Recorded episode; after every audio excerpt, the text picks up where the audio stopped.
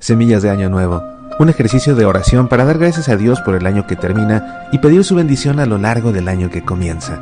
Disponible en descarga MP3 en el sitio www.semillasparalavida.org. Medita, aprende, apasionate por nuestra fe.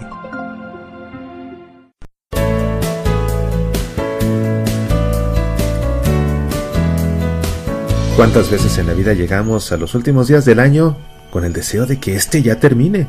Y cuando esto no sucede, se debe a que nos ha tocado vivir un año de vacas flacas. A todos nos pasa. Hay años de nuestra vida que son la sombra del claroscuro que es nuestra vida.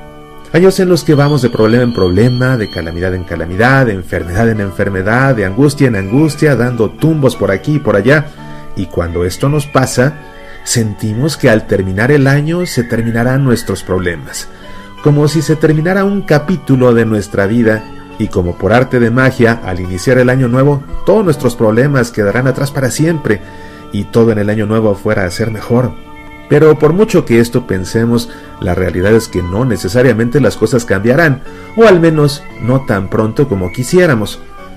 Si este ha sido el caso para ti este año, quiero animarte a que no termines el año con la cabeza hacia abajo. Pues no hay por qué.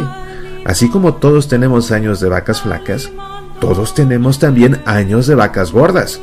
Como dice nuestra sabiduría popular, no hay mal que dure 100 años, ni nadie que los aguante.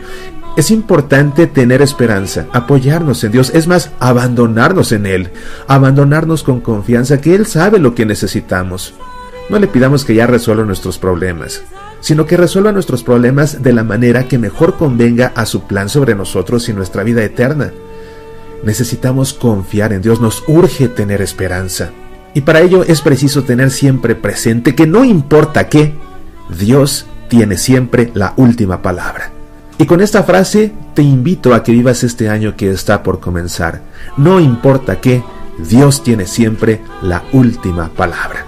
Por otro lado, te invito también a que hagas una lista de todas las cosas buenas que Dios te dio este año. Tú mismo puedes hacer esta lista, pues tú sabes lo que Dios te ha dado. Haz una lista sincera y te garantizo, so pena incluso de caerme muerto en este instante, que las bendiciones de Dios para ti este año superan por mucho la lista de problemas y tribulaciones que te han aquejado. De veras, haz esta lista y verás lo mucho que Dios te ama y lo mucho que te ha bendecido. Y verás entonces que abandonándote a su infinito amor, tarde o temprano todas las tribulaciones que te han aquejado este año terminarán para tu bien.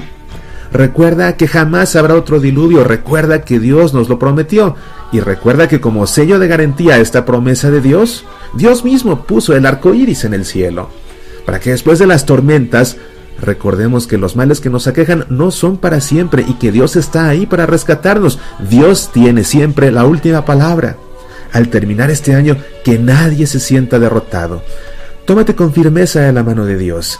Dale gracias con todo tu corazón por todas las bendiciones que te ha concedido este año, a pesar de los grandes problemas que te han aquejado. Y pídele con el corazón en la mano que te bendiga el año que está por comenzar, concediéndote todo aquello que mejor convenga para tu vida, para tu relación con Él y para tu vida eterna.